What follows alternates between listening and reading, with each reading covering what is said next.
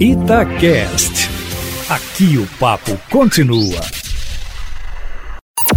Em cima do papo, com Edilene Lopes.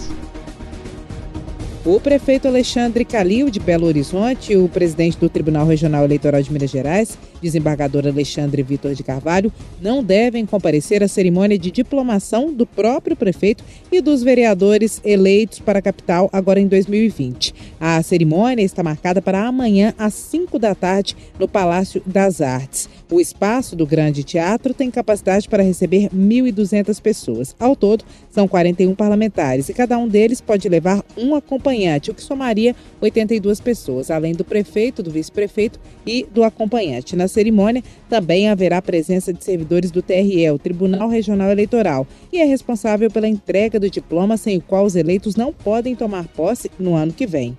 O eleito que não comparecer à cerimônia, que deve ser o caso do prefeito Alexandre Calil, pode pegar o diploma no cartório eleitoral a qualquer momento também a partir de amanhã. Algumas cidades, inclusive aqui em Minas Gerais, optaram por uma solenidade virtual com a entrega do diploma eletrônico, Eustáquio. A solenidade deve ser conduzida pela juíza Fabiana Páscoa, que é diretora do Foro Eleitoral de Belo Horizonte. O promotor do foro, Marcelo Milagres, estará na mesa como convidado de honra.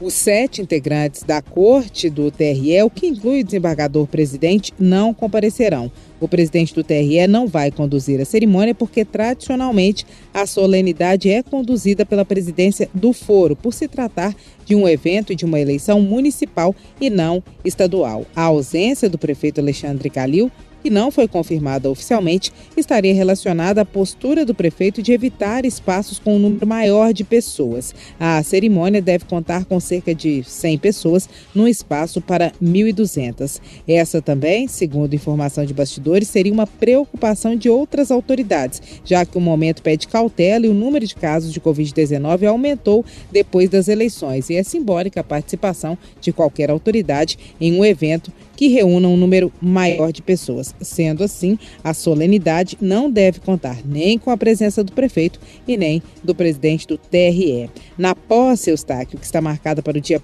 1 de janeiro, Alexandre Calil deve comparecer, mas corre a miúda que a presidente da Câmara, Nelly Aquino, estaria contando com a possibilidade de cada eleito poder levar quatro convidados ao plenário da casa para a solenidade. E com esse número, Calil teria dito que não vai.